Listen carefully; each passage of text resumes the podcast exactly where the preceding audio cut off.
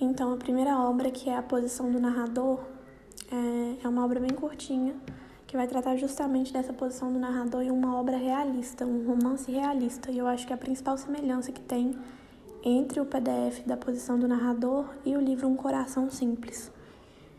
É, porque até eu tinha perguntado aqui no grupo, né? A Thais me respondeu que Um Coração Simples é muito mais puxado para um romance realista.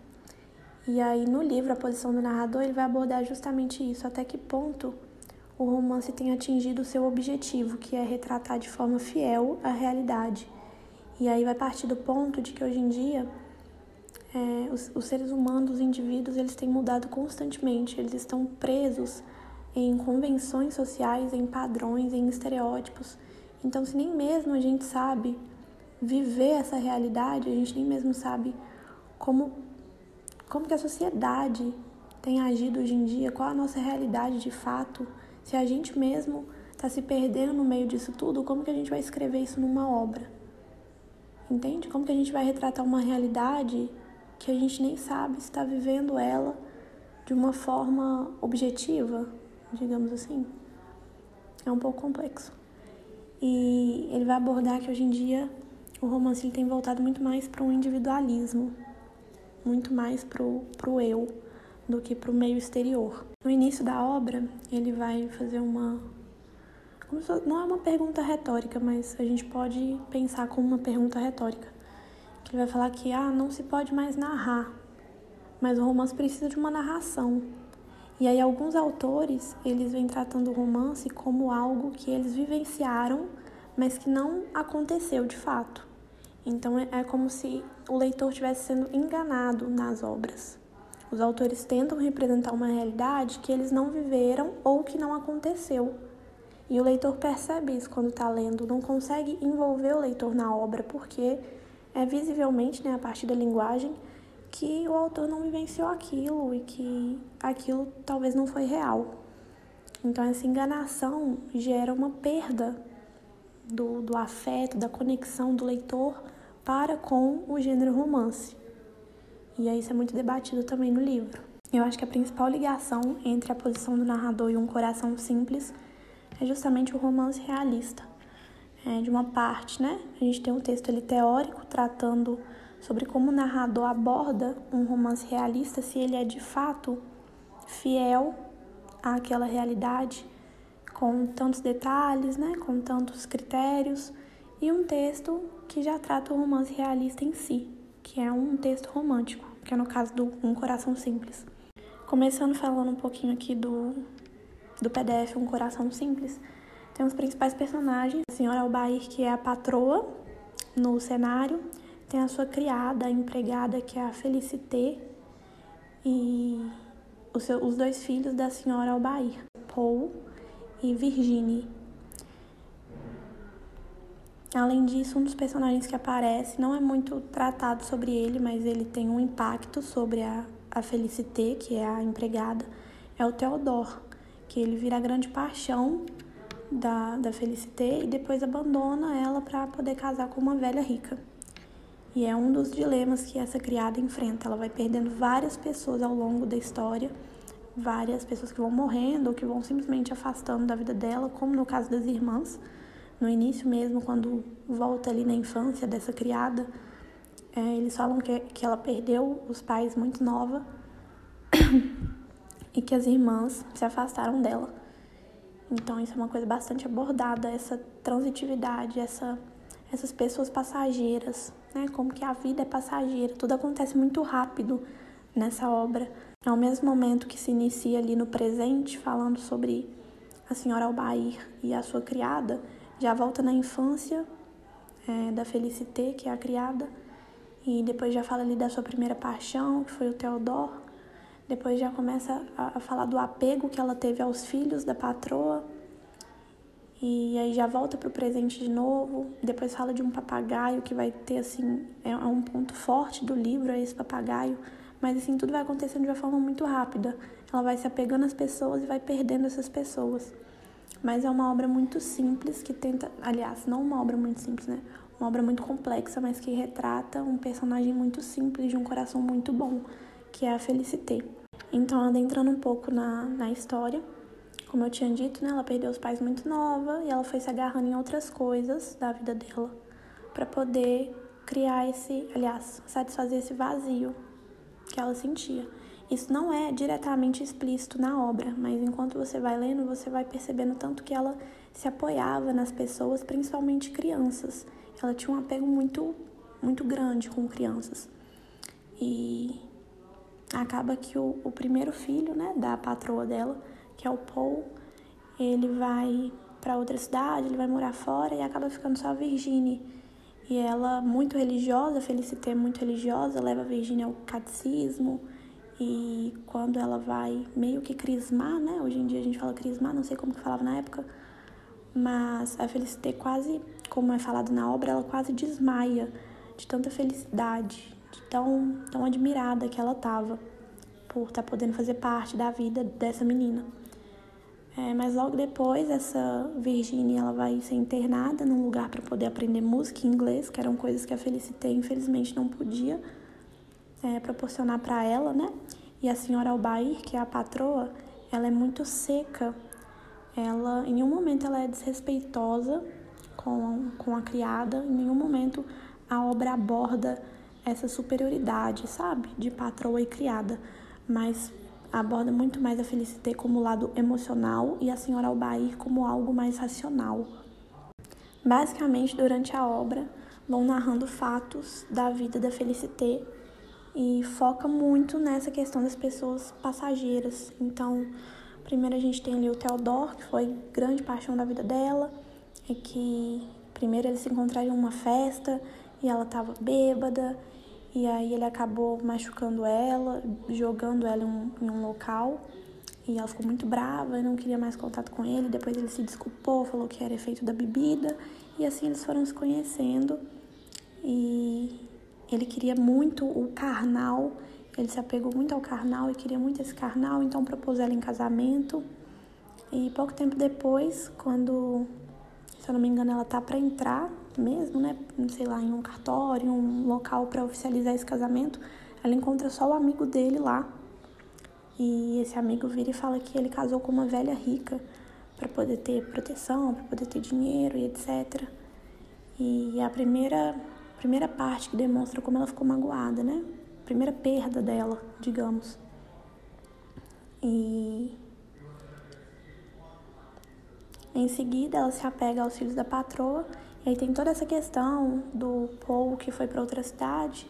Ela se apegou a Virgínia, mas a Virgínia acabou sendo internada, né, para poder estudar outras coisas. E aí vem o sobrinho Vitor.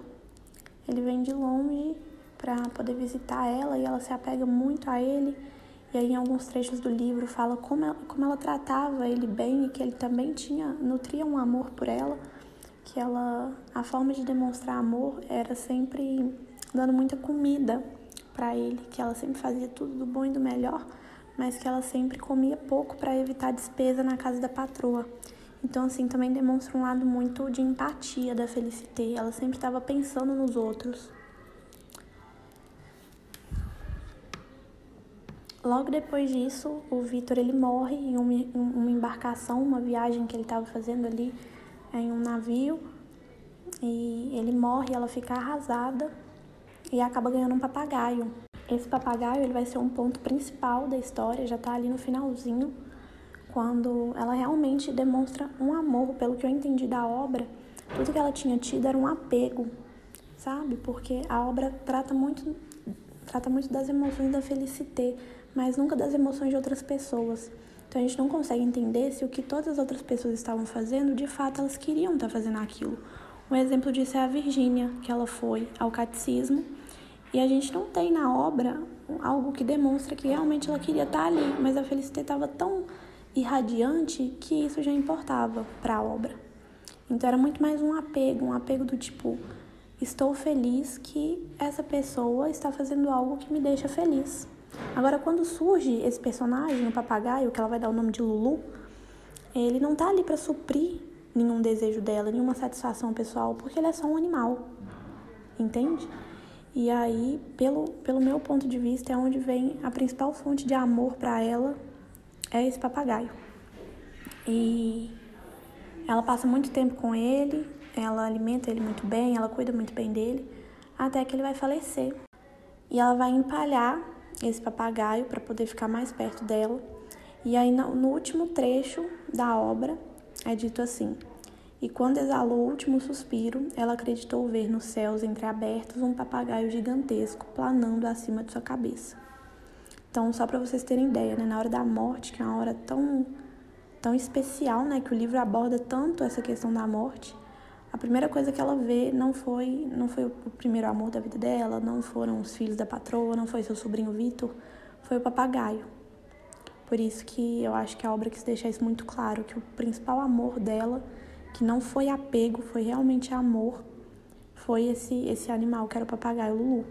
E aí, ao final, eu coloquei ali uma contextualização, né, entre o texto narrativo e o teórico, e eu abordo que, assim, o leitor ele não se sente enganado por essa obra, como afirma o texto teórico, né, que alguns autores eles querem transparecer que viveram uma história que eles não viveram, mas no, no livro Um Coração Simples, é, ele é um romance realista, que o autor ele realmente tem uma riqueza de detalhes e de sentimentos que acaba envolvendo o leitor na história.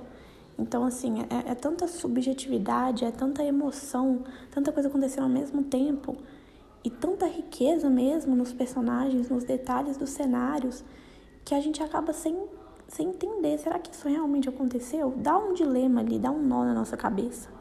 Porque além de ser uma história cotidiana, sabe? Porque a morte, a gente convive com ela todos os dias.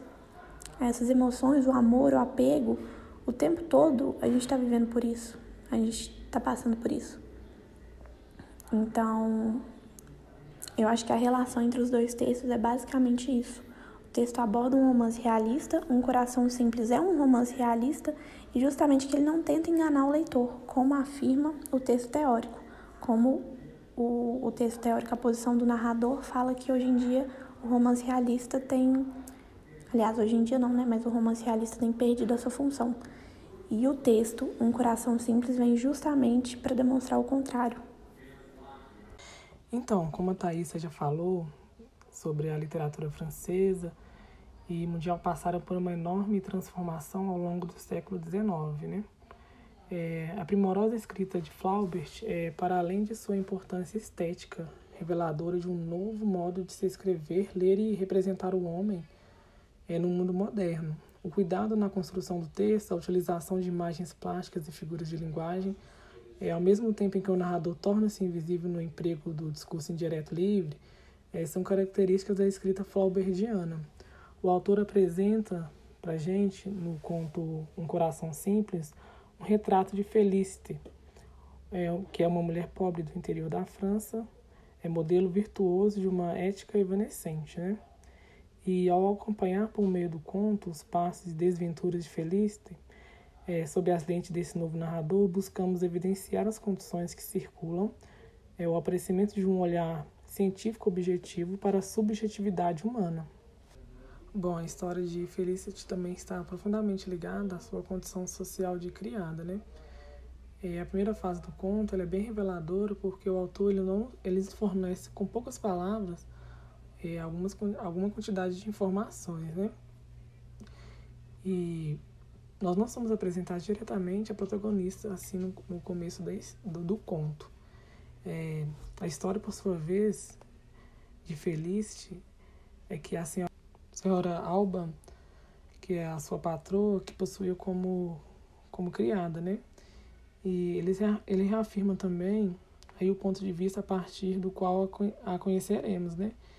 E também um período de tempo é importante para a história. É, quase toda a vida da personagem é o que significa o período em que Felicity trabalhou é, na casa da senhora Alba, é, com uma breve, uma breve introdução e acrescentando outra perspectiva interessante também, que todo o primeiro capítulo do, do conto é dedicado à apresentação não apenas de, de Felicity, mas com grande relevo de sua patroa e da casa em que viveram, né? É, tomamos conhecimento de sua rotina de trabalho, de todas as vantagens pelas quais ela gera inveja é, em sua patroa. É, a gente pode ver também que ela vivia de uma forma bem pobre, que ela comia pouco, ela às vezes comia pão duro, é o trabalho trabalhava o dia todo e era bem fiel à sua, à sua patroa, né? era como se ela fosse uma, uma mulher de madeira, que, que, que vivia automaticamente, né? A imagem corresponde às características de uma máquina.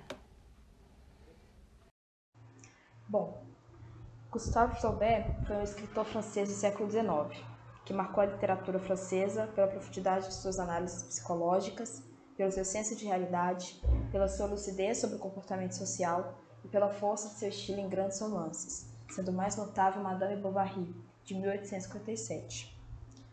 Vinte anos depois, ele lança a obra Um Coração Simples, que traz a história de Felicité, que trabalha há décadas como criada para a senhora Albin, uma viúva de alguns recursos.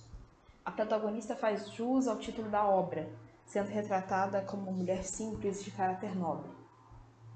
Felicité é uma pessoa boa que passa por suscetíveis tragédias durante a vida o que reforça a escrita realista de Flaubert. Mesmo tendo bom caráter e ter dedicado a vida para cuidar dos terceiros, Felicité não é isenta dos males que a acarretam. A narração é em terceira pessoa e possui um narrador que, logo no início, descreve o ambiente no qual a protagonista é serviçal. Ao acompanhar a vida ordinária de Felicité, o narrador dá à criada um lugar central que não teria normalmente.